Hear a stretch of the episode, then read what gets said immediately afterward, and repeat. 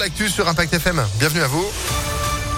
On commence par quoi? On commence par un coup de filet anti-drogue entre l'Ardèche et Lyon entre les mois de mai et juin. Les autorités ont mis la main sur près de 363 kilos de cannabis, 2 kilos et demi de cocaïne, mais aussi 63 000 euros en liquide, 4 armes de poing et des biens immobiliers et mobiliers estimés à 1 million d'euros.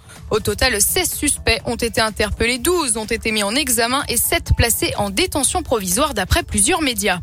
Un homme grièvement blessé, c'était dimanche soir à Villeurbanne. Il a chuté du quatrième étage d'un immeuble rue Charlotte Delbo.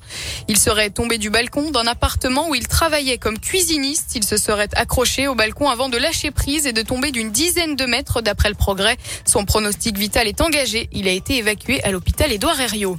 À la une également cette manifestation hier contre la fermeture de l'hôpital Henri Gabriel. Le personnel soignant s'est rassemblé devant le siège des Hospices Civis de Lyon quelques jours après l'annonce du souhait de la ville de rénover l'hôpital situé à Saint-Genis-Laval. De son côté, les HCL devaient évoquer le projet d'ouvrir un nouveau centre situé au Vinatier, condamnant par conséquent celui de l'hôpital Henri Gabriel. Le trafic SNCF perturbé par une grève. Demain, les TER seront fortement impactés, mais aussi les TGV. Seulement 3 TGV sur 5 en circulation sur l'axe sud-est. Rappelons que les syndicats appellent à la grève pour peser dans les négociations avec la direction concernant les salaires.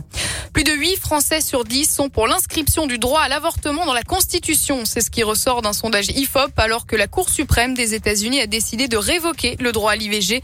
56% des sondés pensent que ce genre de décision n'arrivera pas en France. La suite logique, c'est l'Europe. Tony Parker ne cache pas son ambition après avoir remporté trois titres de champion de France d'affilée. Le président de l'Asvel veut maintenant gagner l'Euroleague et le plus vite possible. Pour ça, le recrutement de Nando De Colo la semaine dernière pourrait être décisif. Écoutez, Tony Parker, très heureux et très fier d'avoir fait revenir en France le meilleur, le meneur et arrière, pardon, de l'équipe de France. Ouais, bah Nando, de toute façon, c'est peut-être le meilleur joueur d'Euroleague sur les dix dernières années. Il a été élu meilleur joueur euh, plusieurs fois, il a gagné l'Euroleague plusieurs fois. Donc il a toute l'expérience, donc euh, ça va être un atout très très fort pour notre vestiaire et il pourra voilà nous guider euh, pour justement essayer d'aller encore plus haut euh, dans cette compétition. Maintenant qu'on a signé Nando, j'ai l'impression que tout le monde veut venir chez nous mais après pas à n'importe quel prix non plus.